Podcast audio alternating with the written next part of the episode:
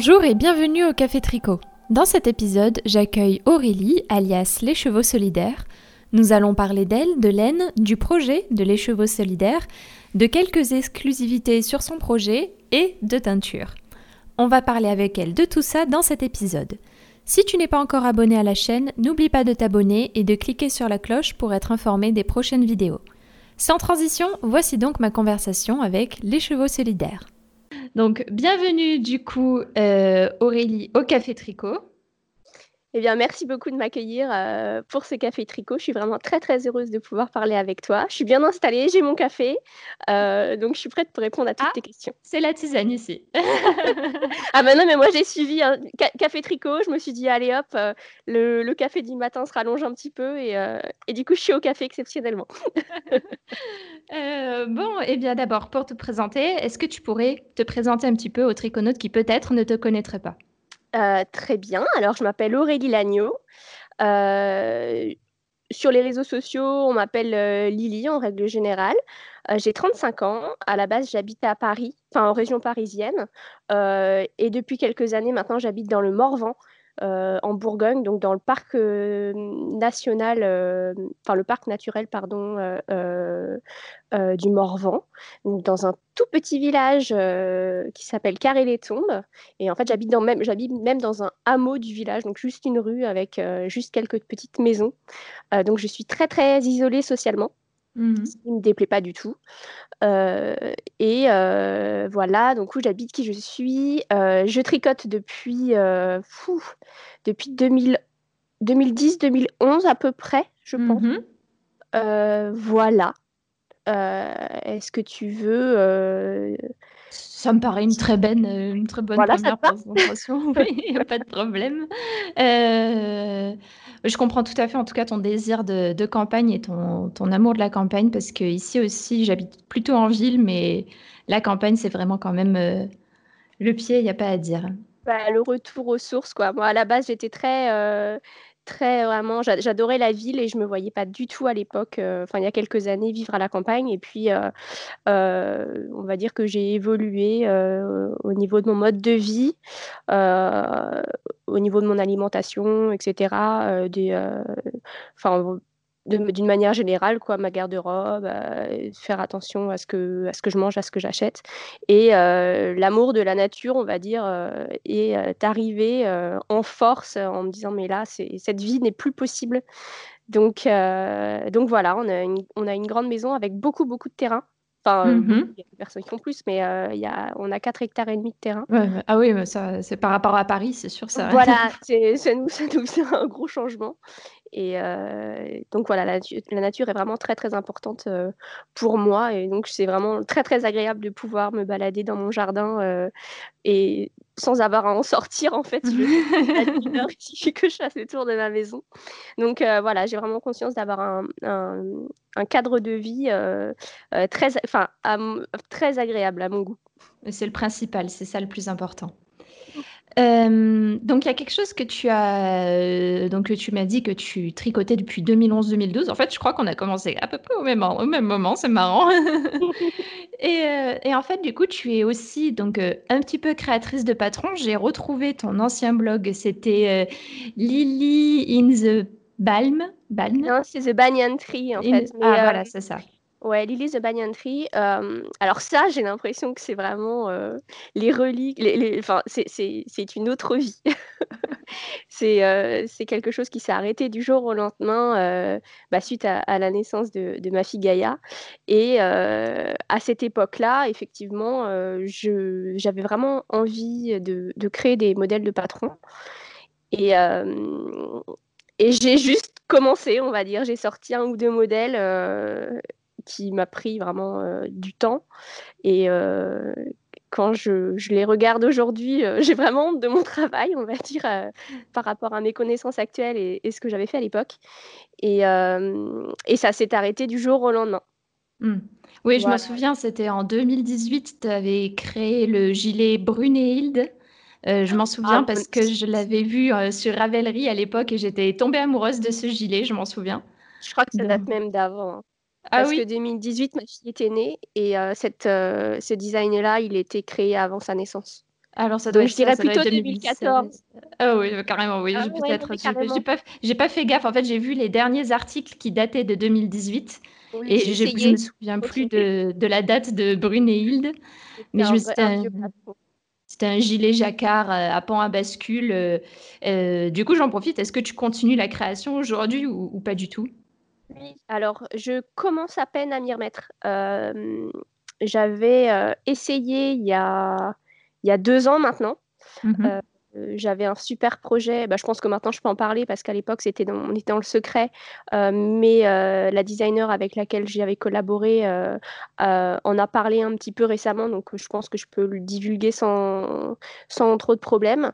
Mais il y a deux ans, juste en fait avant la naissance de les chevaux solidaires. Donc dans ma tête j'avais encore du temps pour faire ça avec Mélina de Independence World, Mhm. euh, qui avait fait un appel à, à une designer pour créer en fait un, un, groupement de patrons, comme une espèce d'un un e-book euh, à quatre mains au niveau des designers et avec euh, aussi deux teinturières. Et, euh, et en fait, j'ai surestimé mes compétences et mon temps disponible. Et ce fut un, un échec, on va dire. Alors, on en a appris, on a appris beaucoup de choses, euh, chacune de notre côté par rapport à ça. Donc, euh, moi, je le vois quand même comme une très belle ex- expérience qui finalement n'a pas abouti. Euh, mais moi, niveau design, ça m'a carrément mis un gros coup en me disant, mince, en fait, je suis plus capable. Je, je, je peux plus, quoi. Mm. C'est, j'y arrive pas. je pense que je me suis lancée dans des projets qui étaient pas trop compliqué parce que je pense je- j'aurais été capable de le faire, mais j'avais pas euh, le temps de cerveau disponible, on va dire, euh, pour le faire à cette époque-là. Et euh, maintenant, grâce à les chevaux solidaires, j'arrive, on va dire, à me, à m'y remettre, mais en volontairement en choisissant des patrons qui sont extrêmement simples. C'est Oui. vraiment des choses pour débutants et éventuellement même sans gradation parce Mm. que finalement, c'est ça qui me, qui me pose le plus de problèmes. euh, parce que moi, j'aurais tendance à vouloir tricoter moi-même toutes les tailles, en fait, pour que je sois sûre que tout soit bon, euh, parce que euh, j'ai beau utiliser des tableaux Excel, etc. j'aime bien avoir du concret, et, et donc, bah, c'est clairement pas possible de, de, de Et, faire ça. et voir Donc, sur la personne en disant c'est bon, c'est nickel. C'est ça, c'est surtout ça. Et, euh, donc, du coup, je, choisis volontairement de faire des modèles très, très simples euh, là, dernièrement, pour les chevaux solidaires, je pense que j'ai uniquement publié pour les box de Noël, euh, où, je vends du coup une box surprise avec de la laine et des, et patrons qui sont, qu'on utilise avec la laine de la box. Et euh, souvent, donc, ce sont des designers invités euh, qui participent et qui me créent des patrons. Et souvent, bah, c'est l'occasion de me joindre à un petit collectif euh, très sympa avec une bonne ambiance. Et je finis, enfin, les, deux box qui, qui ont été vendues en 2019 et 2018, au final, à chaque fois, j'ai sorti un patron moi aussi pour les accompagner et volontairement en faisant des choses relativement simples. Mm. Donc là, pareil, j'en ai un euh, sous le coude qui euh, sera disponible dans la pochette surprise euh, qui, sera, qui est en cours de fabrication. Mhm. Donc voilà, c'est moi qui, qui fais le design. Mais voilà, c'est- vraiment très très simple. Mm. En tout cas pour le moment. Bah après, ça viendra. Peut-être que te- tu redécouvriras, redécouvriras l'amour de la, de la gradation. Moi, j'ai- j'ai- j'aime bien ce côté mathématique, Mm. mais, euh, mais en tout cas, c'est vraiment bien et tu as raison de d'y reprendre tout doucement. Je pense que c'est la meilleure façon de... Qu'on veuille commencer ou qu'on veuille s'y remettre après un moment, c'est, je pense Mm. que c'est la meilleure façon de commencer. Ouais, juste de prendre du plaisir et, euh, et euh, j'aime beaucoup du coup euh, tricoter et écrire en même temps. Et Mhm. souvent quand j'ai du coup devient trop long et que je dois faire des pauses, je sais maintenant que c'est ça me convient pas et que finalement le patron finit euh, abandonné euh, et le prototype euh, n'est jamais tricoté en, fi- en, en entier. Donc voilà, maintenant je me mets des règles en disant non mais il faut que ce soit quelque chose que je tricote en moins d'une semaine, que j'écrive dans la foulée, que j'ai déjà les testeuses qui sont pas loin. Mm. c'est la laine est déjà prête à envoyer s'il faut envoyer la laine pour. Enfin c'est euh, c'est voilà, je me force, on va dire, à suivre un process parce que maintenant je sais ce qui ne marche pas par rapport à mon quotidien. Donc d'ailleurs, par rapport à ton processus créatif, du coup, j'en profite vu que tu as un petit peu repris, je, me permets d'aller un peu plus loin là-dessus et après, j'aimerais qu'on parle bien sûr du projet Écheveau solidaire. par rapport à ton processus créatif, comment tu fais, d'où te viennent ces idées de, de patron, du coup? Donc là, tu me parles juste des patrons, on est d'accord hein? Oui, et après, si tu veux, on ira euh, plus loin dans les chevaux solidaires. Euh, alors pour mes patrons, et alors est-ce que du coup tu parles des patrons de les chevaux solidaires ou mes anciens patrons à moi? Ah non, de patron de l'écheveau solidaire actuellement, ça, me paraît bien. alors, euh, alors déjà, ce qu'il faut savoir, c'est que la plupart du temps, c'est pas moi qui, crée les patrons. Les 90% mmh des patrons euh, euh, vendus par les chevaux solidaires, c'est des designers qui, qui m'offrent les, les, bénéfices. Et le peu de patrons en fait que moi j'ai créé, l'idée souvent, elle vient pas de nulle part. Quoi. Il y a toujours un, il y a toujours quelque chose qui a germé. La, la plupart du temps, euh, mon inspiration vient euh, d'illustration. D'accord. Alors, oui. Quand. Euh, et, là, par, là par rapport à la dernière pochette surprise, c'est vraiment l'exemple parfait de ce processus créatif-là ce que, je, ce que je fais en fait, c'est que sur Instagram, je suis beaucoup de comptes d'illustratrices.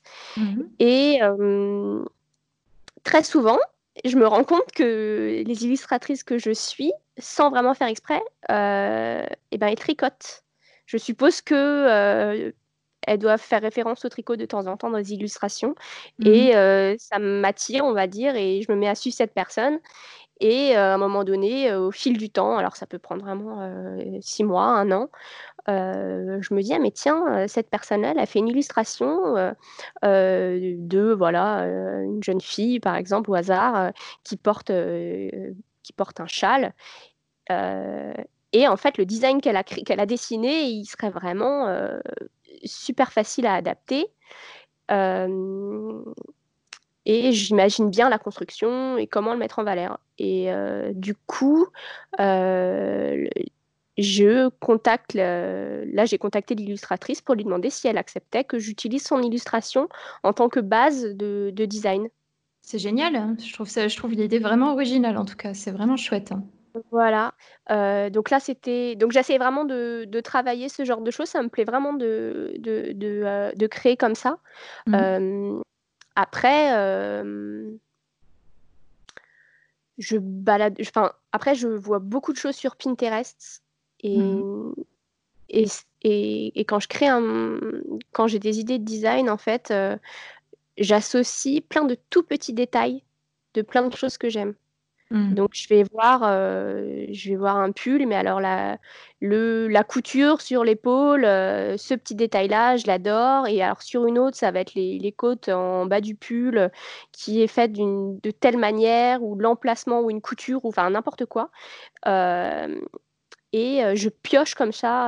alors, c'est pas forcément des tricots créés par d'autres designers, hein, c'est aussi mmh. des modèles de qu'on voit dans le commerce ou, euh, ou enfin voilà, de marques. Du prêt-à-porter. Euh. exactement, c'est du prêt-à-porter. Euh, et voilà, j'aime bien associer plein de choses comme ça, plein de toutes petites choses pour en faire quelque chose de complètement différent. Mmh. Oui, c'est vrai. Et en fait, justement, ça me permet de faire une super transition du coup sur les chevaux solidaires parce qu'en fait, les chevaux solidaires, ben, justement, j'aimerais que tu nous en parles, mais c'est euh, tu as groupé la passion que tu avais du coup pour le tricot avec euh, un objectif euh, qui est assez incroyable. Donc je te laisse, je, te laisse le suspense. Là, je t'ai fait un super suspense. je te laisse dévoiler ce que c'est. oui, alors donc les choses solidaires à la base, c'est pour collecter des fonds pour la recherche médicale concernant une maladie rare dont ma petite fille est atteinte. et moi, à l'époque, euh, on, l'a appris très tôt à sa naissance qu'elle avait cette mmh maladie euh, incurable. Et il s'est passé peut-être, euh, je crois, deux ans avant de me rendre compte que notre vie, elle était vraiment très difficile. On était tout le temps à l'hôpital, etc. Enfin, le, quotidien était vraiment très, très, très dur. Et psychologiquement parlant aussi, c'était vraiment dur pour moi, étant donné que voilà, avant j'avais une activité professionnelle, je enfin je suis vraiment très active et le mmh plus le le fait de ne plus avoir de métier, de plus avoir d'activité, parce qu'on était, à s'occuper d'elle à temps plein, nuit et jour, enfin c'était 24 heures sur 24 et elle avait besoin de nous 2 constamment. je me suis rendu compte que c'était un mode de vie qui était vraiment pas pérenne, on pouvait pas rester dans dans cette situation-là. psychologiquement, c'était vraiment dur.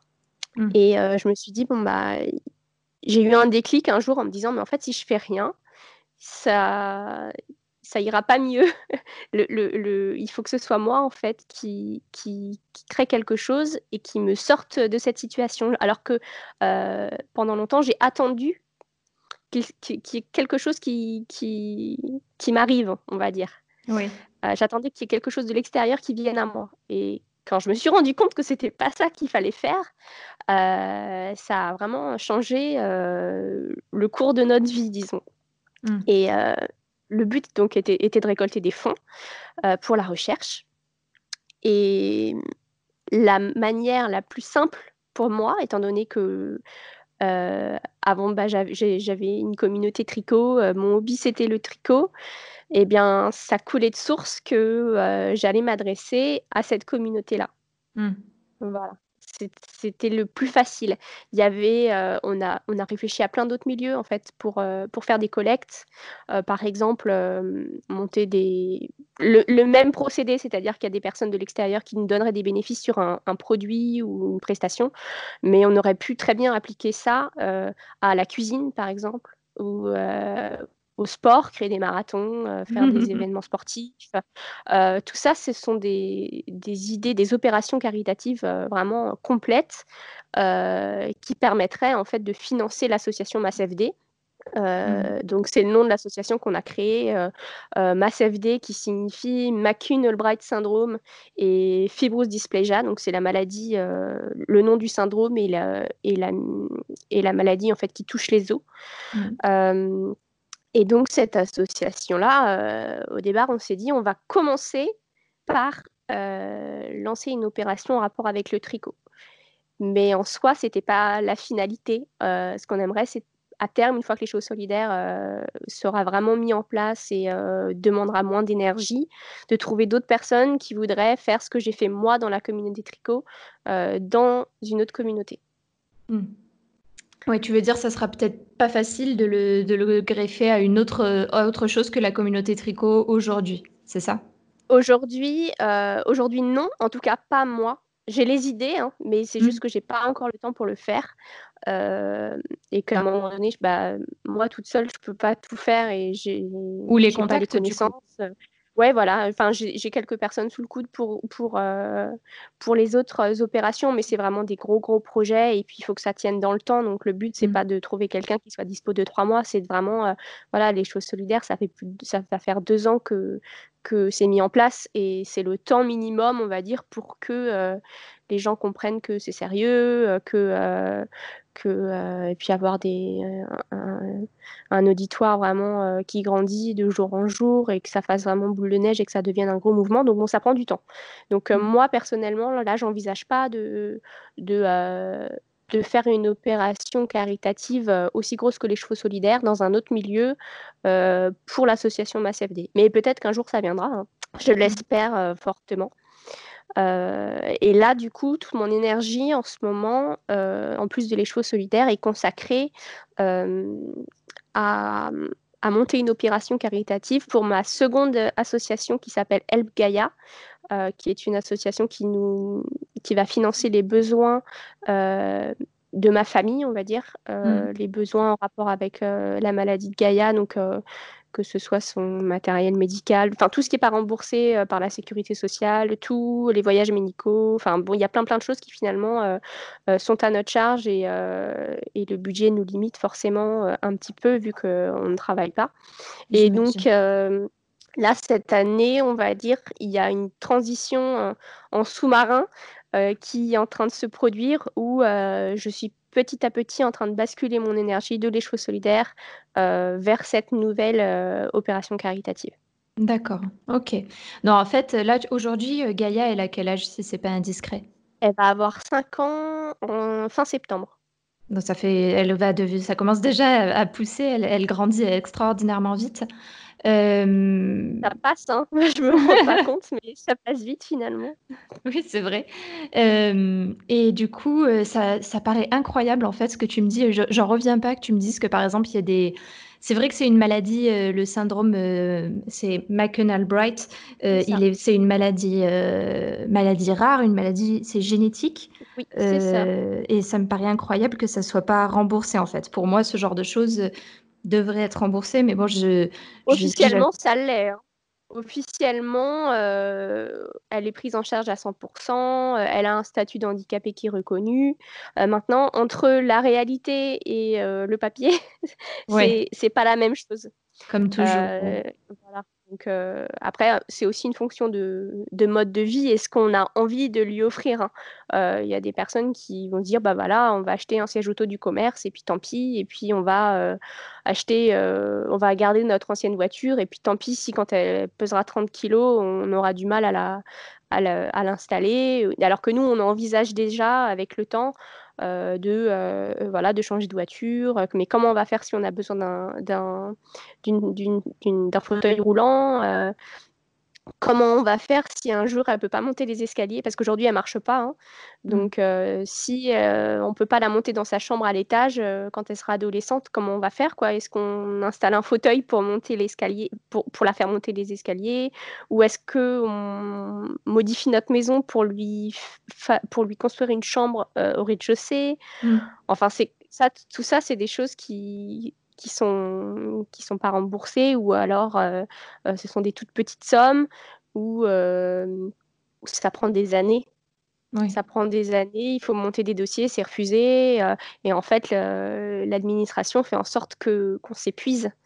C'est-à-dire qu'il faut envoyer les dossiers plusieurs fois. oui, ah, on a perdu le dossier B32. Est-ce que vous pourriez nous refaire une copie Ça, ça. oui, c'est pour la euh, quatrième fois, mais bon. ça. Donc là, l'exemple flagrant qui me vient, euh, des choses auxquelles on est censé avoir droit et euh, en fait qu'on n'arrive pas à avoir, c'est le remboursement de frais de transport. Mmh. Par exemple, quand on va à l'hôpital, euh, on est censé prévenir deux semaines à l'avance euh, que l'on va à l'hôpital pour avoir le droit de se faire rembourser euh, des, frais de, des frais kilométriques, de l'essence, etc., le péage. Parce que mine de rien, il y a eu un temps où on faisait des allers-retours à Paris toutes les semaines, par exemple. donc on peut imaginer que bon, bah, à la fin du mois, pour quelqu'un qui n'a pas de salaire, de faire 90 euros de plein d'essence fois, fois 4, plus, les, plus le péage, etc. Enfin, ça, chiffre. Euh, et, la sécurité sociale fait vraiment tout pour nous mettre des bâtons dans les roues. Et il suffit qu'il y ait une, erreur euh, vraiment toute bête sur un document euh, mm. et, tout, est, tout est refusé. La vache, ça, me paraît incroyable en fait. je, suis, je suis vraiment choquée de ce que tu me dis. Après, il y a pire. Hein, je veux dire, y a moi, je sais que ça, ça m'arrive du coup d'arriver à me faire rembourser. Il y a mmh. des personnes qui n'y arrivent jamais. Mmh. Donc, bon, dire Parce que mon malheur, j'ai quand même encore un petit peu de chance, c'est que j'arrive à me débrouiller pour essayer de contourner les choses et d'avoir le plus d'infos possible en me disant, bah, voilà, cette fois-ci, il faut que je coche tel truc, tel truc, tel truc pour que, pour que ça fonctionne. Mmh. parce que sinon, si on ne sait pas comment ça marche, bah, ils ne nous remboursent pas. Donc voilà, c'était l'exemple classique de de euh, pourquoi on aurait besoin de financement nous entre notre quotidien euh, ou par exemple euh, à 5 ans un enfant c'est plus censé avoir de couches quoi sauf que Gaïa mmh. aujourd'hui elle est encore en couche et puis je suppose qu'elle le sera encore pendant un moment et ça fait un sacré budget par mois et on a envisagé aussi que l'association finance ce genre de choses mmh. Oui, c'est vrai qu'en fait, euh, les parfois quand il y a des personnes qui, comme toi, du coup, font des associations pour des pour des aides, à des personnes, comme, euh, comme Gaïa ou d'autres handicaps, on comprend, euh, elles comprennent pas forcément, d'où peuvent venir les frais, mais voilà, c'est ça va parce qu'on n'imagine pas, mais c'est pour pour ça, c'est important pour moi aujourd'hui que tu en parles pour que pour que pour, qu'on puisse euh, t'aider en fait aussi en mm. fait pour, pour pouvoir t'enlever un petit peu de poids euh, de autant qu'on peut en tout cas de là où on est. Oui. Mais bon, on euh. s'éloigne beaucoup des chevaux solidaires là du coup parce qu'effectivement on pourrait avoir plusieurs plusieurs dossiers entre moi, euh, perso et, euh, et euh, mes, mes, patrons, etc. Le dossier Chevaux Solidaires, le dossier oui, Gaïa. Mais c'est vrai que comme c'est vrai, c'est très proche, c'est vraiment très proche quand même du coup. Donc, Surtout que j'essaye de faire une transition en ce moment et que les gens qui me suivent sur les Chevaux Solidaires entendent de plus en plus parler volontairement de l'association El Gaïa. Mmh. Donc c'est vrai que ça se mélange de plus en plus et j'ai essayé pendant très très longtemps de pas parler d'Algaïa justement pour pas pour pas embrouiller les gens, disons, mmh. parce que je voulais vraiment que ce soit très très clair d'où vont les fonds des chevaux solidaires mmh. et parce que ça m'est arrivé souvent au départ que les personnes me demandent mais cette fois-ci pour cette vente où vont les fonds? À qui, à qui vous donnez? Et je fais, mais c'est toujours la même association, en fait. C'est toujours le, la collecte pour, euh, pour la recherche médicale. Et, euh, et j'ai dû quand même, euh, j'ai l'impression d'avoir dû insister mmh. pour installer cette relation de confiance et que les gens comprennent que dans tous les cas, si je disais rien, c'est que ça allait à l'association MassFD. Mmh, oui, non, en fait, pour, euh, si, voilà, pour le redire une bonne fois pour toutes, on l'espère, euh, Échevaux Solidaire, c'est pour l'association MassSVD. Et à côté, il y a du coup l'association El Gaia. Mais euh, ça, c'est vraiment, euh, comme tu le dis, c'est plus pour les frais vraiment liés à Gaia. Et les chevaux solidaires, c'est MassFD pour la recherche. Exactement. Moi, l'argent de, de ma CFD, il, passe même, il transite même pas par nous. En fait, c'est pas comme si je touchais moi l'argent et que je le reversais à l'association. Toutes les, toutes les opérations, euh, toutes les ventes, euh, quand quelqu'un achète de la laine, en fait, la personne paye à ma CFD. Ça paye pas les cheveux solidaires. En fait, les cheveux solidaires, c'est une coquille vide. C'est juste un nom d'opération. Mmh. Euh, c'est pas une association. Mmh. Voilà, donc comme ça, au moins, j'espère que ça aidera aussi euh, les triconautes qui te connaissent à y voir euh, bien plus clair. Et c'est vrai que tu as fait euh, aussi un podcast récemment à ce sujet, à Où vont les fonds? C'est le titre du podcast, Où vont les fonds de les chevaux solidaires? Donc, où tu parles justement aussi de, ça. Oui, parce que du coup, on s'éloigne un petit peu du tricot, mais je me dis que bon, si les gens, je sais qu'il y a beaucoup de gens qui, qui, qui achètent, parce qu'ils savent qu'il y a un impact et quelque chose derrière. C'est euh, c'est pas juste parce qu'ils ont besoin de laine. Donc, euh, je me dis que ça peut être important aussi de, de montrer cette facette-là. Et puis au pire, les gens, sinon, ils regardent pas. mais, mais, moi, ça me paraissait important d'être vraiment transparente parce que l'avantage de gérer du début à la fin, la collecte de fonds jusqu'à la donner à un, scientifique, c'est justement de, tenir euh, toutes les ficelles euh, et, de gérer vraiment la totalité des fonds pour savoir euh, où ils vont et qu'ils aillent au bon endroit. Hmm. Donc là, aujourd'hui, les fonds de l'écheveau solidaire, ils vont à l'association MassFD. cette association, elle travaille du coup sur quoi précisément pour les triconautes qui, qui, qui, arrivent et qui ne savent pas ce que c'est euh, tout ça en fait C'est la recherche pour, euh, pour le, syndrome. Et on va dire que officiellement c'est tout.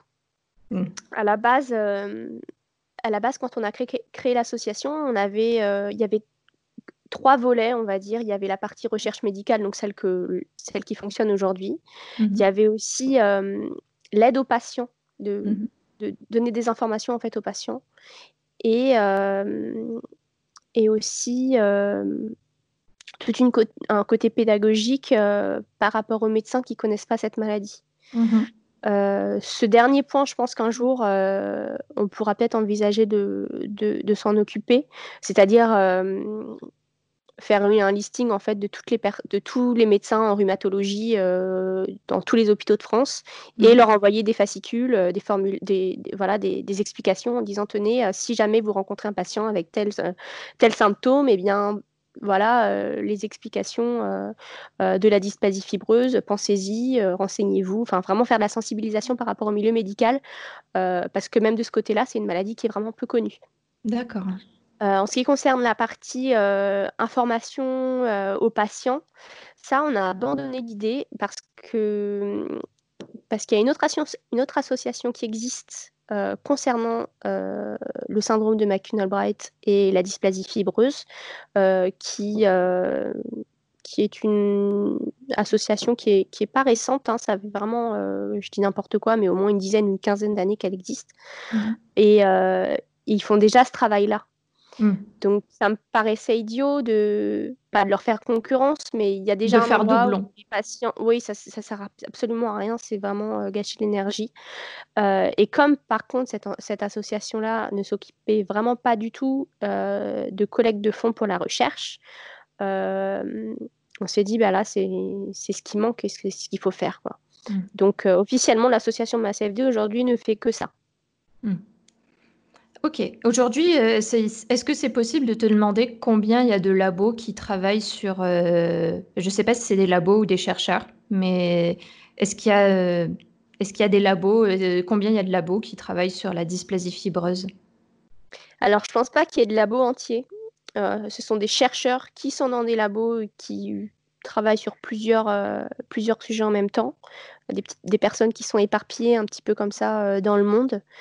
Et alors, euh, le problème, c'est que ce pas des personnes qui dédient leur carrière à ça et qui font ça euh, pendant des années et des années. C'est des personnes qui ont une bourse à un moment donné et qui vont travailler sur le sujet. Et puis, la bourse d'après vont faire autre chose. Donc, mmh. tous les ans, euh, en fonction des, fonds récoltés, tous les ans, ça change. Mmh. S'il faut que je dise un chiffre, je vais dire peut-être qu'il y a 10 personnes en ce moment, grand maximum, qui travaillent sur un projet relatif à la maladie. C'est pas énorme. Hein. C'est, non. C'est, terrible, mais ça paraît pas énorme. Oui, alors euh, après, souvent, ce sont des équipes de euh, au minimum deux personnes, voire 4-5 euh, de temps en temps pour les grosses recherches. Mais, mais c'est tout. Et, je, et à ma connaissance, après, je dis, je dis des chiffres, mais je ne suis, suis, pas sûre de moi non plus. Hein, mmh je suis pas forcément très très bien renseignée là-dessus. Tu es une humaine, hein, tu pas un euh, robot, il n'y a pas de problème. Voilà, je suis pas Google. Mais à ma connaissance, il n'y a qu'une personne dont j'ai parlé euh, lors de mon premier podcast que j'ai que j'ai fait. Enfin, je dis podcast, mais bon, c'était une vidéo, pardon. Euh, lors de la création de les chevaux solidaires, une italienne qui s'appelle Mara Riminucci et et je pense qu'elle travaille vraiment depuis des années sur le sujet. Mmh. Euh, et qu'elle dédie sa carrière. Donc, euh, il y, a au moins une personne qui, fait ça à temps plein et qui recherche vraiment tout le temps. ça va, ça euh, donne de l'espoir. Hein. Voilà. Ce que j'allais dire, s'il n'y a pas un seul chercheur qui a ça en spécialité, c'est quand même dommage. Quoi, parce que Mais Après, il y a des personnes qui font des, des papiers, on va dire, qui vont écrire des choses dans, la dans la littérature médicale. Mmh il y a un, un centre de recherche euh, aux États, enfin le centre de recherche aux États-Unis euh, qui s'appelle le NIH. Euh, ils ont des, personnes qui, ils ont un centre en fait. alors je ne sais pas combien de, de personnes travaillent. tu y étais là l'an dernier, c'est ça? Alors c'était à Florence, mais ça, il y avait ces personnes là. D'accord, ok. C'est de ces personnes-là dont je parle. Et ces personnes travaillent à l'année sur l'écriture de, enfin, sur des études Mmh. Ce qui est différent de, des recherches dont je parle, euh, euh, où là, c'est que de la paperasse, on va dire. Ils, ils, confondent des données médicales des patients pour en tirer des conclusions. Euh, et, ça, c'est financé par l'État par américain. Alors que là, moi, les recherches dont je parle, c'est vraiment des, des projets plus gros, euh, on va dire en labo, en laboratoire. Voilà. La différence, c'est que je suppose qu'il y a des choses en labo et des choses euh, euh, qui ont besoin de moins de matériel ou, c'est plus de la recherche théorique. exactement. Voilà. Il y, a, la voilà, il y a la théorie et la pratique. Mmh, et là, moi, ce que j'essaie de financer, c'est surtout la pratique. Mmh, je comprends, oui. Donc du coup, les chevaux solidaires, dans les chevaux solidaires, tu proposes un regroupement, comme tu disais, de designers, mais aussi de teinturiers, teinturières. Euh, si une triconaute veut, participer à les chevaux solidaires, si elle veut d'une certaine manière passer par les chevaux solidaires pour faire un don, euh, comment elle fait? Bah, il suffit de me contacter. En fait, c'est très très simple. Euh, je suis vraiment très accessible. Je travaille une semaine sur deux officiellement. Donc, euh, les semaines où je travaille, je suis avec mon téléphone, avec mon ordinateur à, fond, à profiter du temps euh, pour être vraiment très efficace. Donc, euh, en m'envoyant un mail ou un, ou, un, message privé sur Instagram ou sur Facebook, je suis vraiment très, très accessible. Et puis après, l'avantage, c'est que c'est moi qui fixe les règles de les chevaux solidaires. Donc, si j'ai envie de ne pas les suivre, c'est tout à fait possible. Après, ce dont tu parles, le relais de designer et de, et de teinturière. c'est ce que j'avais appelé le challenge, le challenge de l'écheveau solidaire. Et ça, c'est quelque chose que j'ai plus ou moins arrêté. À mmh. la base, c'était un, c'était un relais, c'est-à-dire que tout, tout le temps, tous les mois, il y avait une designer qui, qui, qui récoltait des sous pour les cheveux solidaires. Et quand sa période de don finissait, moi, je me mettais le challenge de trouver quelqu'un d'autre derrière pour ne pas que le relais s'arrête. Mmh. Et il y a eu beaucoup, beaucoup, beaucoup de participants. je crois qu'il y a eu plus d'une centaine de, donateurs, designers et, teinturières, teinturiers confondus. ce dont je ne m'attendais pas du tout au début quand j'avais lancé ça. Et au bout de deux ans, donc c'était en février dernier, j'ai décidé que ça me prenait beaucoup d'énergie. Mmh. de, de démarcher les gens, de mettre en ligne les patrons sur Ravelry, etc. Et c'était beaucoup de pression en fait, de trouver des nouvelles personnes.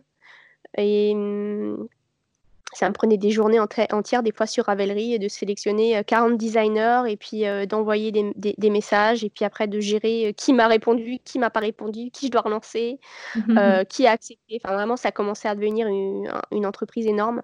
après, tu fais du feuillet Excel. Exactement, qui m'a répondu euh, est-ce que j'ai contacté la personne par mail ou par Ravelry ou enfin c'était vraiment euh, c'était plus gérable.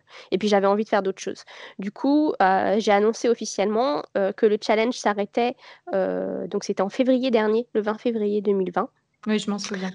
Mais en fait, c'est juste que c'est le relais qui s'arrête. C'est juste que j'ai arrêté de me mettre la pression que si pendant un mois, il n'y avait, plus, il y avait pas de nouveau patron, eh bien, je me suis fait une raison et que je me suis dit que personne n'allait en mourir. et, euh, et qu'au final, il n'y avait que moi qui devais euh, être euh, intéressée par, par, ce, par ça, mais qu'au final, ce n'était pas très, très grave si à un moment donné, il y avait des, des, patrons qui étaient là depuis longtemps. Qui... Parce qu'en fait, ce qu'il faut dire, c'est qu'il y a des personnes, il y a des designers qui donnent les droits de leurs patrons indéfiniment. D'accord là, aujourd'hui, même si par exemple ce mois-ci, euh, le premier du mois, je n'ai pas annoncé qu'il y avait une nouvelle designer qui participait, en fait, quand on regarde sur le Ravelry les chevaux solidaires, il doit y avoir 10 euh, ou 15 patrons au moins euh, de personnes qui ont continué en fait de donner les droits. Donc du coup, c'est moi qui les vends. Et c'est moi qui touche directement les bénéfices des patrons sans passer par, le, par les designers. Mmh. D'accord, comme ça, en fait, c'est chouette. continue comme ça, voilà. Je, je, continue de récolter des fonds par le, enfin, via les patrons, euh, en, en, ayant gardé en fait les droits de, de d'une bonne quinzaine à, vue de nez de patrons. D'accord, ok. Donc du coup, si une triconote a envie, elle va soit sur Ravelry, soit sur ton site pour acheter de la laine, du coup, parce que tu es aussi teinturière ah, mais alors c'était ça ta question, c'est si tu voulais qu'une triconote m'aide euh, en achetant. Bah, en fait, il y a plusieurs façons d'aider. J'imaginais ça en voulant participer, en offrant un patron, par exemple. il peut y avoir. Hein. Voilà, auquel cas, ça, euh, tout est faisable. Hein. Je veux dire, moi, euh, au niveau des designers, j'ai jamais fait aucune sélection, que ce soit une designer très connue ou une personne qui sort son premier design. j'ai vraiment accueilli à bras ouverts toutes les participations possibles. Et au fil du temps, j'avais de moins en moins besoin de de demander aux gens. J'avais vraiment de plus en plus de personnes qui venaient à moi pour me proposer de participer, soit en m'offrant une illustration, euh, par exemple Madame Manon, euh, qui a deux illustrations à son actif pour les cheveux solidaires, euh, c'est pas moi qui l'ai contactée, c'est elle qui est venue vers moi. Mmh. Et je trouvais ça fabuleux en fait que la communauté se mobilise de cette manière et qu'il y a eu un engouement à un moment donné où voilà ça m'a beaucoup facilité mon travail de plus enfin de moins avoir à, contacter les gens. Mmh. Et alors sinon, les triconautes qui veulent aider les chevaux solidaires et l'association MassFD, effectivement, moi je vends donc les patrons sur Ravelry, mais aussi de la laine, mmh. teinte par mes soins, et des objets, on va dire, liés au tricot. Des petits goodies, des petits marqueurs. Exactement. Ok. Et euh, du coup, en juillet 2019, je fais un petit bond dans le temps, tu as aussi euh, créé le Festival de l'écheveau solidaire. Euh, en quoi ça a consisté et moi la question c'est est-ce qu'il y aura de prochaines saisons? Parce que moi j'ai pas pu y aller. alors alors oui, j'arrête le suspense tout de suite. Oui, il y aura ah, une autre édition le problème c'est que j'aurais aimé que ce soit tous les ans, mmh. mais vu ma nature à toujours vouloir essayer de faire des nouvelles choses, je papillonne un petit peu, on va dire, et j'aime me challenger moi-même et, euh, et euh, sonder mes capacités euh, à, faire plein de choses que je ne connais pas. tu as l'esprit qui bouillonne comme moi, je comprends tout à fait. ça, ne s'arrête jamais. C'est très, très difficile pour les autres autour de moi qui prennent peur souvent quand, quand j'explique mes idées ou ce que je veux faire. Mais les chevaux solidaires, enfin le festival de les chevaux solidaires, en fait, il est né de mes envies enfin, je me suis posé la question qu'est-ce que tu peux faire de fou? En fait, j'essaye d'imaginer la chose la plus grosse euh, à faire. Et je me suis dit, bah là, le monde du tricot, euh, qu'est-ce qui est dingue? Bah, C'est faire un festival. Et euh, enfin, à, mes yeux, ça, ça, me paraissait énorme à l'époque. Et, et, donc c'est né comme ça.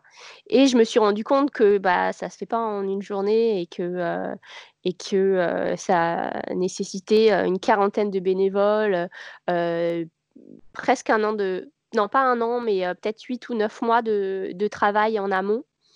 Et si j'organisais le festival tous les ans, et ben finalement, à la fin du premier festival, et ben trois mois après, il fallait que je que j'enchaîne sur la préparation du second. Et, euh, et j'ai pas envie de, de passer mon temps à faire ça.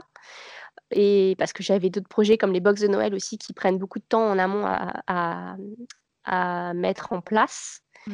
et je me suis dit, ben, le festival, ce qui peut fonctionner, du coup, c'est de le faire qu'un an sur deux.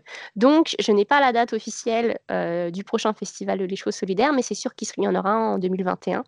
Et ce qui m'a aussi fait, ce qui m'a fait prendre cette décision, c'est que dans le coin, alors je ne sais plus où exactement, je crois que c'est à Saint-Sauge dans la Nièvre, donc ça à une heure de, du lieu de les chevaux solidaires.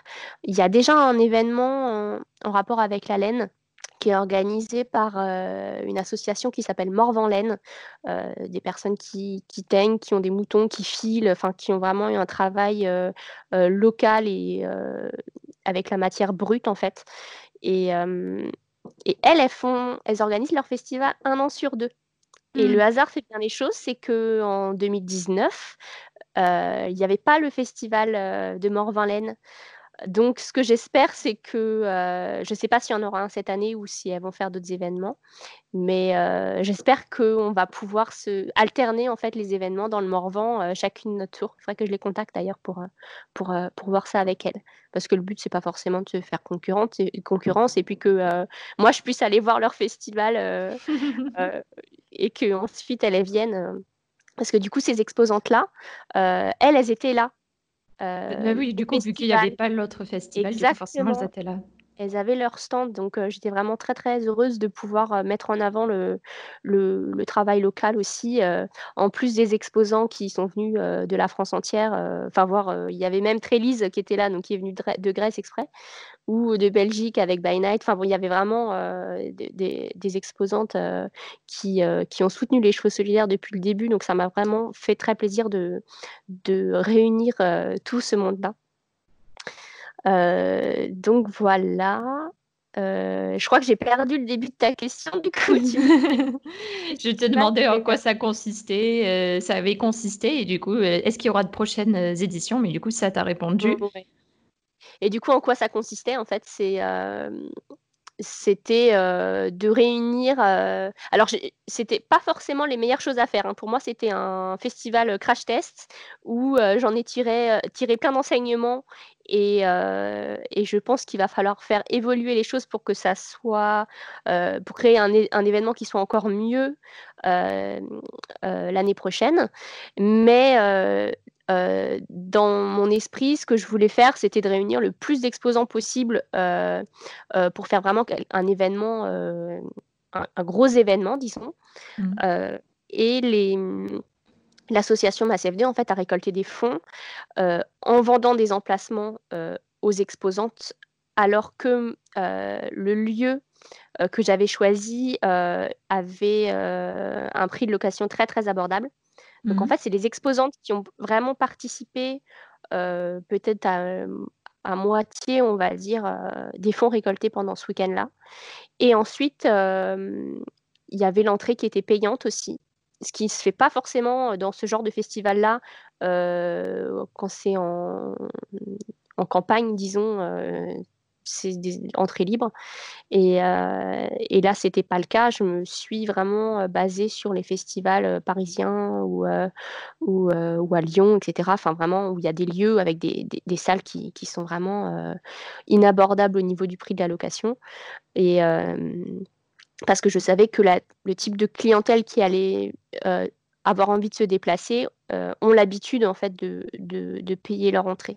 Donc malheureusement, euh, j'ai beaucoup visé les personnes de la France entière sans, sans trop viser la, les gens du coin. Mmh. Donc je pense que ça, je le rattraperai l'année prochaine en essayant de, mettre encore plus en avant les, les, artisans euh, locaux parce qu'il y en a vraiment, il y a vraiment beaucoup de, de belles personnes euh, avec euh, vraiment des connaissances et puis des, vraiment des beaux produits. Il y a du Moher, par exemple, à Saulieu, qui est, pas, qui est vraiment juste à côté. Et cette personne-là, je ne l'ai même pas contactée. En fait, à l'époque, je ne savais pas qu'elle existait alors qu'elle a un magasin. Enfin bon, bref, c'est vraiment aberrant, en fait, ce que j'ai fait quand on, quand on y pense. Donc, euh, donc voilà, cet événement, il était. Le euh, principal, c'est de l'avoir vu et de savoir que voilà, la prochaine fois, ça, sera, encore mieux. oui, c'est ça. Et euh, après, moi, j'ai eu beaucoup de mal à m'en remettre parce que je, je m'autocritique beaucoup et que en interne, je, savais très bien qu'il allait y avoir des choses qui n'allaient pas fonctionner. Mmh.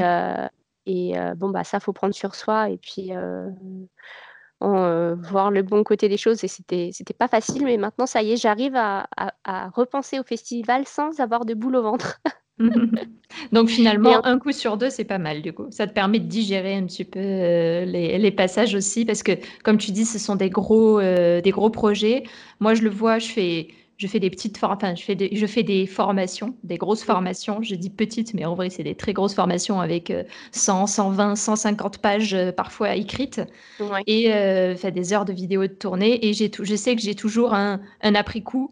Euh, donc, un festival, je veux même pas imaginer l'après-coup que ça me ferait. Donc, ça m'a pris des mois où vraiment euh, je j'arrivais pas à m'en remettre en me disant mais, mais, mais quelle folie quoi. Enfin pourquoi j'ai fait ça? Et, euh, et, et, pourquoi est-ce que je veux recommencer? Parce que ça on a vraiment l'impression d'être euh, d'être maso clairement et, et, je me dis mais non il faut il, le fait la, la, première année c'est le plus dur mais une fois que tout est mis en place après il, on peut que, que s'améliorer Mmh. Donc, ça vaut le coup de, de, de, se remettre en selle et de voilà et de d'apprendre de ses erreurs et puis de, de refaire encore mieux. Mmh. Donc, par exemple, il n'y avait pas de Wi-Fi sur place. Donc, quand les quand les quand j'avais démarché les, exposantes, donc je leur avais dit tout de suite que voilà, il n'y avait pas de connexion internet, donc les cartes bleues, ça risquait d'être difficile. Et puis en fait, moi de mon côté, je me suis mis la pression en me disant non mais en vrai, il faut faire quelque chose. Et j'ai fait travailler mon mari pendant des semaines pour tirer du réseau, etc., pour trouver des solutions. Et puis du coup, bah, bah en fait, ça n'a pas fonctionné. Et du coup, ça faisait un petit peu festival Colanta. j'ai personne mécontente qui m'a qui m'a qui m'a écrit en me disant c'était le festival Colanta. Ah. Et je me suis dit bah je vais en il faut que ce soit un truc positif du coup. on va faire un vrai, un vrai festival Colanta euh, l'année prochaine euh, en, se mettant en condition et on avec les avec l'épreuve des poteaux. Euh, ouais, bah, peut-être pas quand même. Faut pas faire peur aux gens. Mais bon, il faut, il faut, voilà, tant qu'on prévient, je pense que c'est le principal. Mais après, tu vois, quand je compare à Feltin, par exemple, ou, ou le Lot et la Laine à un moment donné, où bah, ça choque personne, en fait, qu'il n'y ait pas de carte bleue, qu'il n'y ait pas de réseau. Mais, mais voilà, il faut que je me positionne sur un type d'événement Et Mmh. là, j'ai essayé de mixer un petit peu les choses en essayant de, de faire venir des gens de loin et, euh, et des, des exposants qui ont l'habitude de faire des gros salons euh, Mmh. médiatisés, etc. Alors qu'en fait, là, c'était pas vraiment le cas. C'était quelque chose de bâtard, on va dire. euh, deux, deux types d'exposants, deux milieux différents, deux types d'é- d'é- d'événements que j'ai essayé de rassembler. Et, euh, et voilà, je pense que il faut que je me positionne soit sur l'un, soit sur l'autre, soit en modifiant le lieu qui était vraiment euh, très très joli, mais un lieu qui se lançait euh, euh, et qui n'était pas euh, finalisé, on va dire, au niveau des travaux. Mhm. Et, euh, mais c'est perdu dans la nature, sur le bord d'un lac, euh, avec un chapiteau de cirque euh, et euh, des chevaux sur place et des animaux qui se baladent, des petits pontons partout pour aller se balader. Enfin, c'est- un très beau lieu. Mais voilà, il faut que soit je change d'endroit et je fais quelque chose de très un endroit très moderne avec un distributeur pas loin, etc. Ou soit je Wi-Fi. l'inverse, soit je fais tout l'inverse et, euh, et donc je sais pas encore. Donc là, je suis en train de réfléchir de euh, euh, voilà, qu- qu'est-ce que je vais choisir? Est-ce que je, vraiment je vais à fond dans, dans ce que je voulais au départ, le retour aux sources, faire un week-end, un week-end tricot où le but c'est de se rejoindre en communauté avec les gens qu'on connaît et de profiter du cadre? Et pour moi, c'était ça le plus important. Ou euh, se dire que non, il faut quand même les facilités mi- euh, minimum et, euh, et auquel cas il faudra que je trouve un autre lieu. Mais ça, ça me ferait vraiment mal au cœur. Mais euh, Mm. bon, j'ai pas encore décidé. Ok, bah on verra du coup. euh, Voilà. à, à- à faire à suivre de très près. Moi, en Tout cas, je suivrai de très près. Euh, je, je fais un lien vers la box de Noël de l'échoua solidaire parce que tu en as un petit peu parlé, mais euh, tu n'as pas plus développé que ça. Donc là, on va développer un peu plus si tu veux. Euh, donc, euh, la box de Noël de l'échoua solidaire, et c'est à ce moment-là, en fait, quand je me rends compte tout ce qu'on est, on est en train d'égrener pour les chevaux solidaires, tout ce que tu fais, c'est assez incroyable. Euh, Qu'est-ce que c'est du coup, la box de Noël? Alors, euh, la box de Noël, c'est une box surprise, c'est-à-dire qu'on ne sait pas ce qu'on achète. Mm. Euh, les seules choses qu'on sait, c'est qu'il y a de la laine, il y a euh, des patrons qui sont créés euh, exprès pour la laine et les coloris, euh, que tout ce qui est dans la box, c'est un contenu exclusif, on ne peut pas acheter avant quelque chose qui va se trouver dans la box. Il y a forcément un objet textile Mhm. En, coton bio ou avec un label euh, GOTS la plupart du temps, euh, avec une illustration, au moins une illustration, parce que dans la dernière box, il y avait plusieurs illustrations exclusives, euh, avec une illustration sur le design, sur le textile, pardon. Qu'est-ce que je peux dire d'autre? Les deux dernières années, du coup, les deux premières box, il y avait aussi une gourmandise locale. Donc la première année, c'était une tablette de chocolat. Euh, et l'année dernière, c'était de la tisane euh, faite vraiment localement à 5 km, 5 km de chez moi. Euh, et peut-être que cette... Là, je réfléchis encore parce que je suis en plein euh, dans les calculs de prix, etc. Et euh, j'ai tendance à vite m'enflammer et que, à vouloir mettre autre chose dans la box.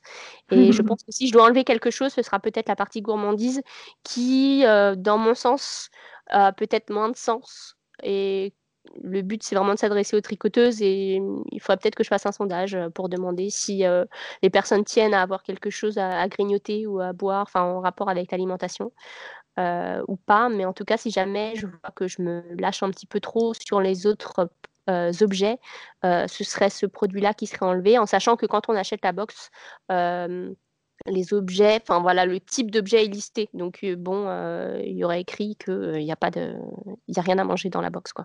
Si jamais Mm. je décide d'enlever ce, ce produit-là. Et la première année, donc je disais qu'il y avait la, la box de Noël donc avec la laine.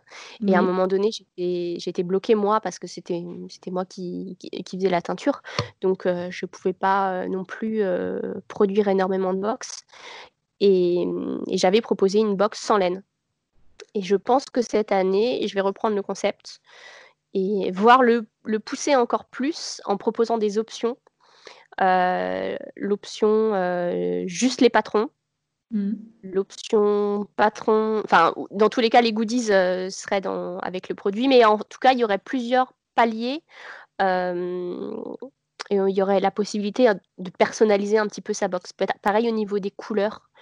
je pense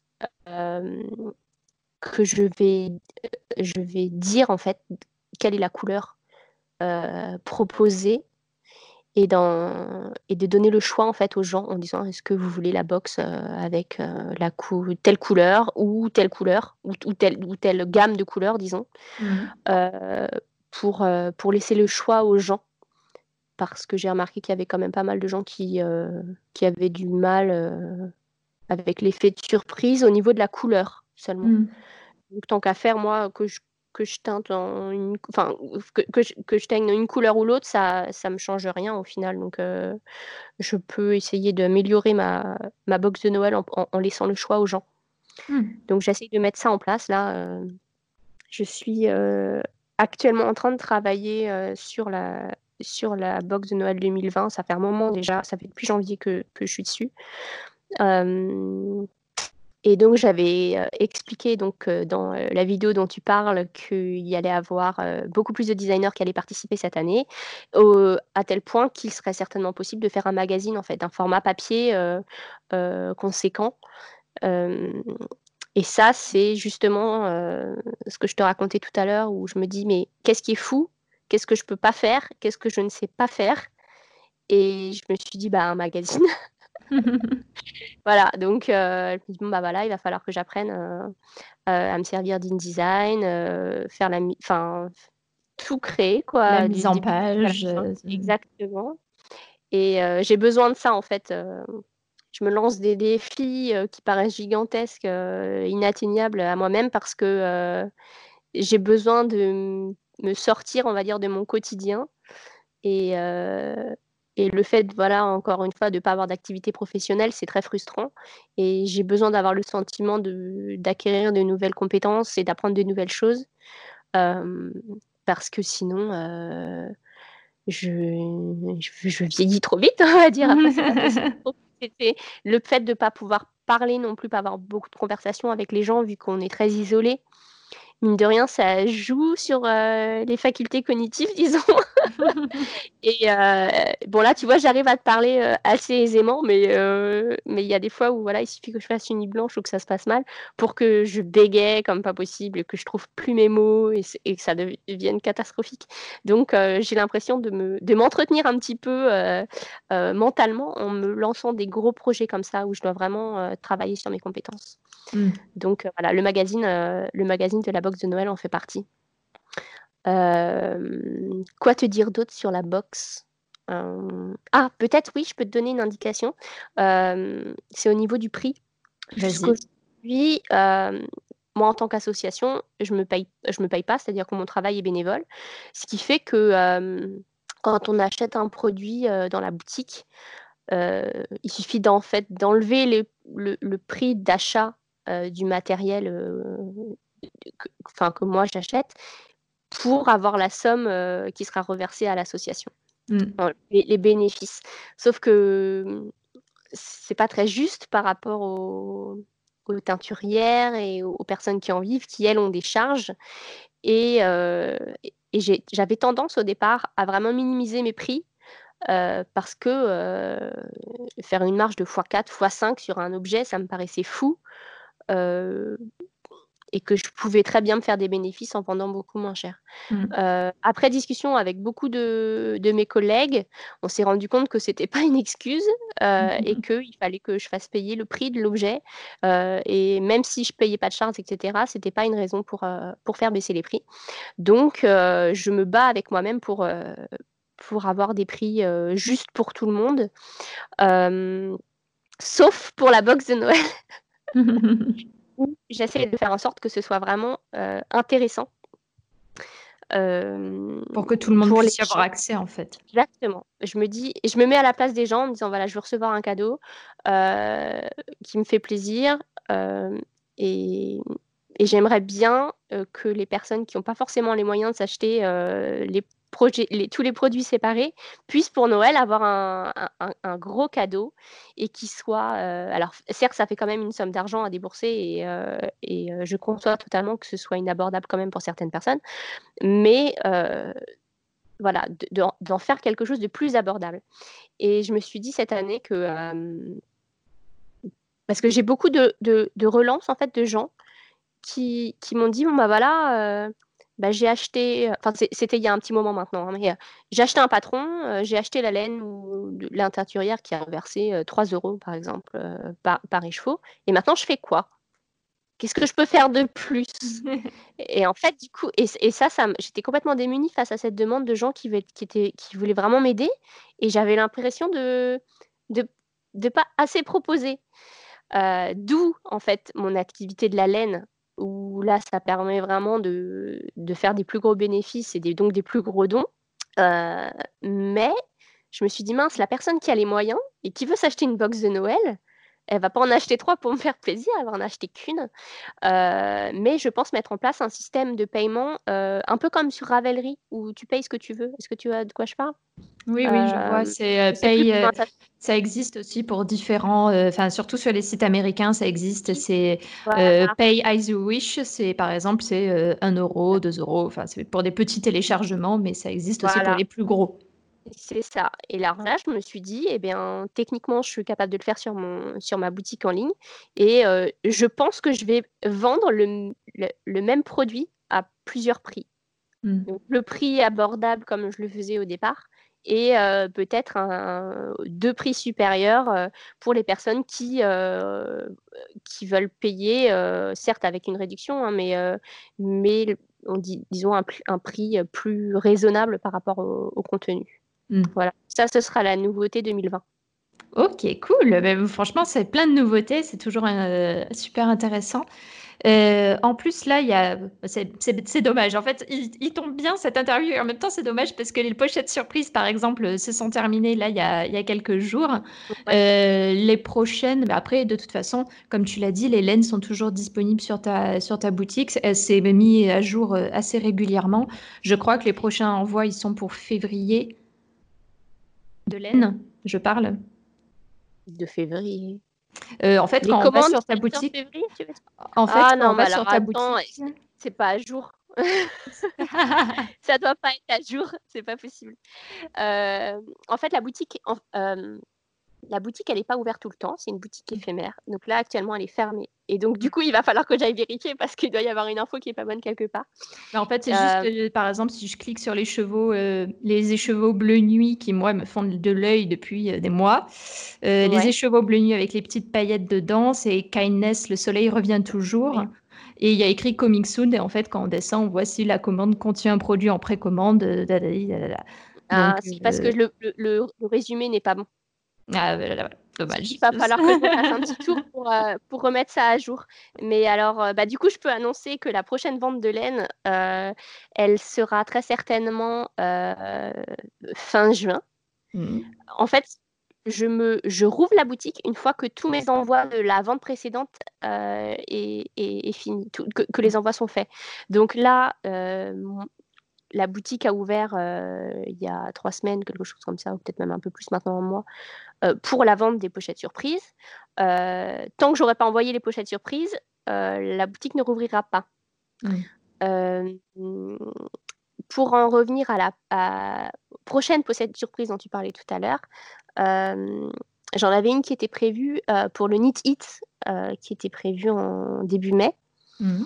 Donc j'en ai une dans les tuyaux.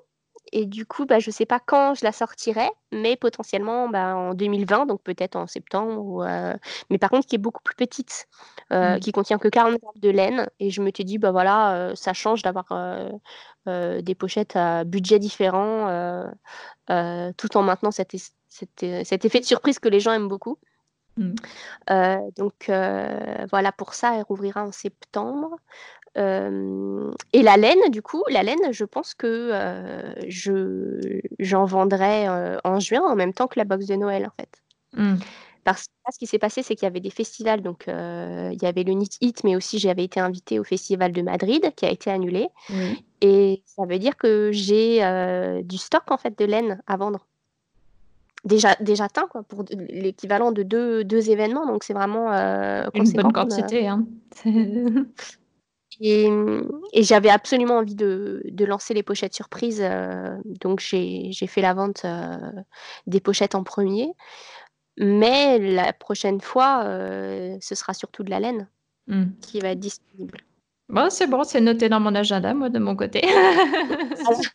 Donc après, il faut suivre sur Instagram pour avoir les, pour avoir les dates, parce que c'est là-dessus que je communique vraiment de manière régulière. Et encore qu'en ce moment, je suis beaucoup moins présente mais, sur les réseaux sociaux, mais je travaille activement derrière. Mais oui, la laine, ça, ça va perdurer et puis et j'arrive à en, fabriquer de plus en plus. parce que j'ai un atelier teinture en fait chez ma voisine. Quand au festival Les Chevaux Solidaires, en fait, il y avait une, une exposante qui feutre, qui fait du mmh feutre et de la teinture végétale. Et en fait, elle a déménagé dans ma rue. Oh, chouette Deux semaines après le festival, elle habitait à côté de chez moi. Donc, vous t'imaginez même pas ce, karma. les délires dans lesquels on part toutes les deux. Parce que ça fait vraiment une émulation au niveau de nos travaux, chacune de notre côté, où elle veut absolument me, me convertir à la teinture végétale, et puis moi je veux absolument qu'elle se mette à tricoter, et puis de faire des formations sur place, etc. Et en fait, euh, elle, a un, elle a un atelier teinture. En fait, elle a une cave, euh, enfin, un espèce de cellier, on va dire, euh, en sous-sol et avec des fenêtres, hein, avec une arrivée d'eau. Et du coup, on a, elle m'a proposé de, qu'on s'installe là toutes les deux pour teindre au même endroit. C'est cool. ça va par, rapport à l'année, ouais, par rapport à l'année dernière, mes conditions de teinture se sont nettement améliorées. et du coup, je peux facilement répondre à la demande parce que je me rends pas, je me rendais pas compte, mais euh, mais euh, bon, alors après peut-être qu'aussi j'ai de la chance, hein, mais euh, ça dépote, hein, les filles elles sont accros à la laine, hein. enfin les, garçons, mais mais dis donc c'est ça n'arrête pas quoi. Enfin je, je, pense que en réalité si j'avais le temps, j'aurais presque pu m'en faire une activité principale. Mmh. Heureusement, c'est pas le cas. Aujourd'hui, d'ailleurs, donc du coup, tu fais vraiment du, de la teinture très très régulièrement. Qu'est-ce qui t'a amené vers ça en fait? Parce que ça, ça vient pas forcément ça. J'étais au pied du mur. J'avais plus le choix en fait. Euh, enfin, je, le vois, euh, je, le voyais comme ça à l'époque. C'est-à-dire que euh, c'était pour la première box de Noël où je me suis mmh. dit voilà, je veux faire un produit, il faut que je trouve une teinturière et pour que je lui commande le nombre des chevaux que je vais mettre dans les box. Donc à l'époque, il y avait 150 box prévues, il fallait 300 chevaux. Et euh, il fallait que je trouve quelqu'un qui me fasse ça, qui, qui me teigne la laine euh, et qui me le vende à un prix abordable.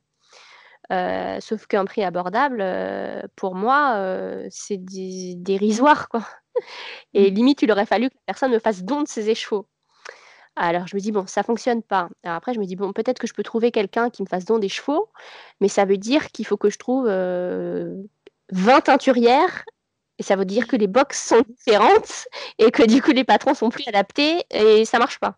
Oh la galère. Euh, voilà, je me suis dit en fait la seule solution, euh, c'est de faire baisser le coût euh, du prix de la laine et que mon travail soit de nouveau bénévole et que je n'ai qu'à payer le, la matière première. Mmh. Et je me suis dit, bah, encore une fois, un truc de fou. C'est pas mon métier, je n'y connaissais absolument rien. J'avais déjà fait une fois ou deux de la teinture végétale, de la teinture alimentaire, je crois, suite à un, tuto d'Élise Dupont il y, a, il y a des années.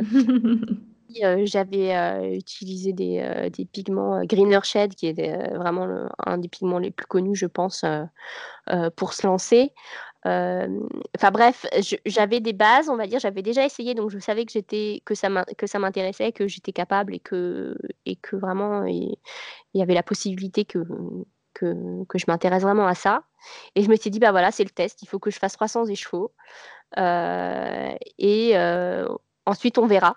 il s'avère qu'en fait, je suis tombée dans la marmite et que j'arrive plus à m'arrêter. C'est le cas de le dire. voilà. Donc euh, voilà, c'était surtout pour répondre à, une, euh, un, problème, un problème que, que j'ai euh, tenté l'aventure de la teinture. Sacré défi quand même, hein, parce qu'il y a 300 écheveaux, c'est une sacrée quantité. Donc Ouais, ouais, ouais. Puis bah, du coup, l'année, l'année dernière, j'ai dû entendre 600 d'un coup. Parce que j'avais 300 box, du coup, avec deux écheveaux par box. Du coup, je suis montée à 600 et puis c'était tombé de, pendant la période de la grande mercerie mmh. en novembre dernier. Donc j'ai dû faire du. En gros, sur un mois, j'ai dû teindre 1000 chevaux. Sacrée organisation. Hein, Au final, moi, ça me. Enfin, en, tant que tricoteuse, ça peut paraître fou de se dire voilà, 1000 chevaux, mais qu'est-ce que ça représente comme volume ou comme temps de travail? Mais en réalité, je me mets à la place d'une teinturière indépendante euh, qui a un atelier, etc. Euh, bon, euh, au final, c'est pas si astronomique hein, comme quantité. Hein. faut pas le voir, comme un exploit non plus colossal. En fait, tu as une méga marmite comme Panoramix et tu fais les échevaux. bah non, malheureusement, ça marche pas comme ça. Alors au début, je pensais en me disant plus si je prends une grosse marmite, et eh ben ça, je vais pouvoir en faire encore plus. Sauf qu'en fait, il y a quelque chose auquel j'avais pas pensé, c'est le temps de, de, de, cuisson, enfin de monter en chaleur de l'eau. Ah oui, parce que d'avoir une petite euh, et il faut attendre 90 degrés par exemple ou 95 degrés, ça va prendre tant de temps, mais la, grosse gamelle avec le double en volume, ben ça va ça va pas prendre, enfin ça va prendre un temps considérable. Donc en fait, on est, moi je pense que je suis limitée en fonction du volume. Je sais pas si d'autres teinturières euh, font euh, vraiment des bacs gigantesques, mais moi je suis, j'ai des gamelles de 32 litres Mmh. Donc c'est déjà plus gros que, que, que, la plupart des teinturières qui, je crois, utilisent du 28 litres. Enfin bon, bref, après on rentre dans la technique, je ne sais pas si ça t'intéresse. Mais si, euh, euh, franchement, je prends tout, moi je trouve ça super intéressant aussi. J'arrive à atteindre 8 écheveaux euh, ensemble dans la même gamelle. Euh, en sachant que je ne vise pas à faire du totalement uni, parce que plus on veut du uni et, plus il faut de l'espace dans l'eau, on va dire, et si les écheveaux sont serrés, ça a tendance à, être plus nuancé. Et euh, j'arrive à, voilà, à faire 8 écheveaux parce qu'après, je suis limitée par rapport à, la force de mes bras. parce qu'il faut à lever, mouiller en fait au-dessus de la gamelle pour pouvoir euh, touiller ou rajouter des pigments, surtout si on fait des, la teinture en, plusieurs couches, ce qui est mon cas. Euh, donc il faut que j'arrive à lever les écheveaux tous ensemble pour pouvoir mettre les pigments dans la gamelle et, reposer les écheveaux. Et je pense que je me suis beaucoup musclée euh, euh, grâce à cette activité au niveau des épaules parce que c'est voilà il faut il faut tout porter tout le temps et un écheveau mouillé ça peut vite peser très lourd. Donc pour l'objectif bikini de cet été, lever des écheveaux. Euh, ça, faire une belle poitrine, ça c'est super. S'il y a des gens qui veulent faire un massage euh, ou juste pour m'aider à rincer en fait la laine, c'est pareil, c'est vraiment euh, c'est sportif. on, on, pense pas forcément à cette partie-là du métier de teinturière, mais c'est vraiment très physique en fait. Hein. Ouais, c'est vrai, il y a plein de choses en fait qu'on n'imagine pas, je pense. Euh, comme tu dis, euh, lever les écheveaux, typiquement, c'est vrai que c'est la chose auquel on pense pas. Mais après, quand on y, quand on y réfléchit, quand on prend cinq minutes, on fait Ah oui, c'est vrai que quand même, ah ça doit être bien lourd, bien gorgé d'eau, ça doit être, euh, bien lourd. Ils sont secs, tout va bien, mais alors quand ils sont en train de dégouliner, c'est c'est vraiment pas facile. Et puis, ce qui est étonnant au final, c'est qu'il y a beaucoup de teinturières françaises qui, qui sont dans des situations difficiles, on va dire, physiquement. Et, mmh et, au final, c'est vraiment un challenge quoi, de, d'arriver à maintenir cette activité-là euh, euh, parce que c'est vraiment une activité physique. Hein. Mmh. Ok, bon, bah, écoute, moi je pense qu'on a fait à peu près le tour. Ça fait 1h16 qu'on papote quand même, j'ai pas vu le temps passer. je pense qu'on peut parler pendant des heures en réalité, hein, mais bon. c'est sans euh, fin.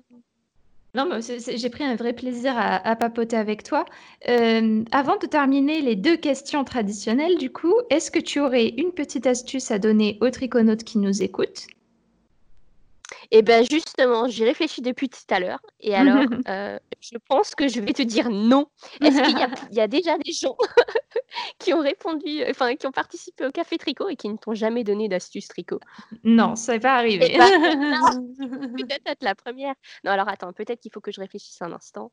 Euh, mais là, euh, je t'avoue que je suis vraiment en mode. le cliché, tu sais, de la page blanche. J'aime pas du tout les clichés, mais mais non, mais du cerveau de la femme enceinte. Alors bon, c'est pas, c'est horrible de dire ça, hein, mais, mais j'ai l'impression en fait de de de pas avoir retrouvé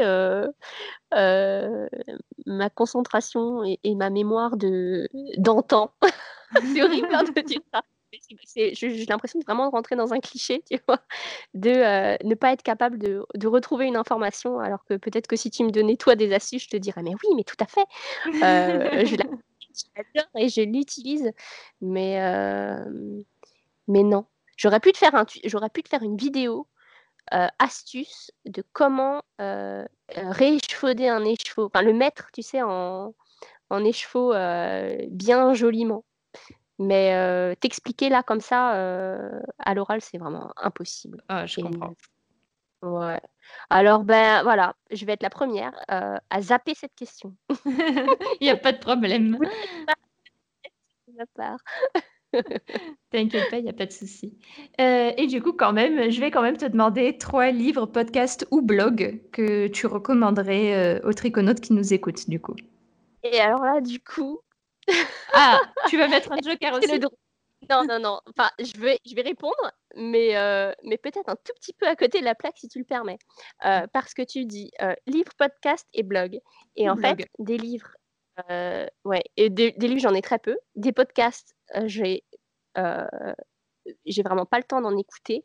Mmh et, et blog, bah, je, je, pareil, je prends pas le temps d'en regarder. Mais si tu veux, je peux quand même te lister des choses qui rentrent pas tout à fait dans ces catégories, qui me tiennent à cœur, par exemple, et des choses que voilà, je, je, suis, disons. Bah, je prends. par exemple, alors, c'est pas un podcast et j'en ai déjà parlé tout à l'heure de Mélina, mais par exemple sur Patreon, donc je suis Independence World et, mmh euh, et euh, j'ai un gros coup de cœur euh, pour, ces, pour ces vidéos. Donc, est-ce que mmh ça rentre dans la catégorie podcast que je regarde? C'est une des seules, on va dire que tu vois, je, je feinte un petit peu. Euh, moi, j'adore vraiment euh, son travail, évidemment, euh, bah, par rapport à ce que j'ai expliqué tout à l'heure, la collaboration que j'ai essayé de tenter avec elle. Donc, forcément, c'est une personne chère à mon cœur. Mmh. Et, je trouve remarquable le travail qu'elle fait. Qu'est-ce que je peux te dire d'autre? Est-ce que je peux te citer une marque de laine mais je t'en prie. Fais, fais, franchement, fais comme chez toi. Euh, alors, je vais vous parler de Naticea. Euh, Naticea Chambre sur les réseaux sociaux. c'est une marque qui de une marque de, de, fil à, tricoter à base de chanvre et de coton bio. Et c'est Mathilde qui a repris cette marque qui, existe, qui existait avant, qui existait déjà. Et c'est une personne mais adorable et elle met vraiment en avant ses fibres. Et j'avais déjà travaillé avec ce fil-là pour mon premier patron, c'est le gilet amourette. Mmh c'est un gilet qui est, qui est très échancré sur les épaules avec des hirondelles en jacquard en fait sur la poitrine. Et, et, et, donc, en fait, ce design avait été utilisé avec ces fils-là. Et, et donc, c'est une marque qui me tient vraiment très à cœur parce que l'ancienne, enfin la créatrice de cette marque qui s'appelait anciennement euh, la créatrice Keiko était vraiment, enfin pareil, c'est une amie vraiment très très chère. Et, et le, le projet d'opération caritative en rapport avec El Gaïa un rapport en fait avec Natissia. D'accord. Hein. Voilà. Enfin, je vais pas dévoiler aujourd'hui, mais euh, ça, viendra euh, bien assez tôt. Mmh mais euh, voilà, si vous connaissez pas, ou si tu connais pas, ou si toi, si tu n'as jamais tricoté du chanvre, ou, ou il y a travail aussi avec du coton bio mmh recyclé, c'est vraiment très très intéressant comme matière. Et voilà, je suis fan inconditionnel de son travail. Mmh. Oui, ça me je sais, ça me parle parce qu'elle m'a contacté euh, elle m'a contacté récemment donc euh, non, non, ça me parle bien. Et puis même on le on la voit passer en ce moment sur d'autres, euh, d'autres personnes, qui qui en parlent et cetera. Donc chouette, donc je pense que c'est une personne, qui a vraiment, le droit d'être mise en lumière en ce moment et voilà, qui mérite, qui mérite, voilà, qu'on parle d'elle, tout simplement. Et alors du coup une troisième, euh, troisième euh, alors c'était quoi catégorie blog? Qu'est-ce que je peux trouver en blog? Parce que ça va pas, ça va pas être blog. et ben, je peux vous parler, enfin te parler du coup, mais bon, aux éditeurs aussi, mmh de Claire. alors, c'est Claire Smiro. son pseudo Instagram, c'est Claire Z75. En fait, c'est une personne qui a participé à l'écheveau solidaire et qui est venue donner des cours de méditation mmh pour gratuit en fait pendant la durée du festival. Et, et c'était vraiment c'est une personne vraiment pareil c'est très enrichissant de discuter avec elle et de réaliser qu'en fait, quand on tricote, eh ben, c'est une sorte de méditation et de, de mélanger ces deux approches, en fait, euh, le Qigong et, et euh, les loisirs créatifs, je trouve que c'est fascinant. Donc, euh, pareil, elle, a beaucoup de contenu, beaucoup, beaucoup de cours, etc., de, de, de formation, disons. Enfin, elle, elle, elle, fait des vidéos en ligne, en fait, où on peut papoter avec elle. Mmh et et voilà, donc euh, partie euh, connaissance, enrichissement euh, et choses à apprendre, je dirais de, que Claire qui tricote évidemment, elle aussi c'est une tricoteuse, hein. mais, mais voilà, d'allier deux mondes, deux mondes complètement différents, je trouve ça très intéressant. Ok, bah, voilà. chouette. Je connaissais pas, moi j'irai jeter un œil en tout cas. eh bien, eh bien, merci. Merci beaucoup en tout cas du temps que tu as passé euh, avec moi. J'ai passé un super moment. J'ai pas vu le temps passer. Ah, j'ai appris plein de choses. J'ai bien rigolé. C'était vraiment super sympa. Et puis, euh, et puis voilà, j'espère que euh, ça répondra aux questions euh, euh, des triconautes et puis euh, peut-être que ça en amènera d'autres si jamais il manque des éléments et que les personnes ont envie de, me poser des questions pour avoir des points plus sur des points plus précis, et eh ben, qu'ils n'hésitent pas, je suis tout à fait disponible. Ok, ben super. Grosse bise, à bientôt. À bientôt, ciao. Ciao. Merci d'avoir écouté ce café tricot jusqu'au bout. Avant que tu partes, je voudrais te faire découvrir l'outil qui a sauvé des milliers de triconautes, la Bible du tricot. Tu pourras la trouver sur mon site gratuitement en tapant lestriconautes.com slash bible-tricot. Est-ce que tu t'es déjà retrouvé coincé dans ton tricot sans trouver aucune solution pour t'aider? Est-ce que tu as déjà eu envie de te lancer dans une nouvelle technique, mais tu as peur de mal faire ou tu ne sais pas comment t'y prendre? Est-ce que tu as déjà cherché des heures des patrons de tricot en français, tendance et originaux? Trouver de véritables informations techniques claires sur le tricot, c'est la croix et la bannière. Et c'est à ce moment-là que je me suis dit qu'il fallait que je crée mon blog pour partager toutes ces connaissances aux triconautes du monde francophone. C'est à ce moment que j'ai décidé de faire évoluer le monde du tricot vers quelque chose de nouveau. J'ai donc durant des années rédigé des centaines d'articles, tourné des centaines de vidéos, afin d'aider les triconautes à devenir de meilleurs triconautes. Et j'ai tout recensé dans un e-book, la Bible du tricot. Cette Bible regroupe des centaines d'heures de travail, de recherche, de tournage pour débuter au tricot, pour euh, tout comprendre du blocage, savoir comment réaliser des torsades, avec des astuces pour tricoter plus vite, tricoter en rond, tricoter son premier pull, ses chaussettes, etc. etc., etc. En vérité, si je voulais le vendre, cet e-book vaudrait facilement plus de 50 euros avec toutes les ressources et les informations qu'il contient. Mais aujourd'hui, j'ai décidé de l'offrir gratuitement aux triconautes comme toi. Récupère ton exemplaire gratuit de la Bible du tricot en te rendant sur www.lestriconautes.com slash bible-tricot. Et c'est parti pour un voyage de maille en maille.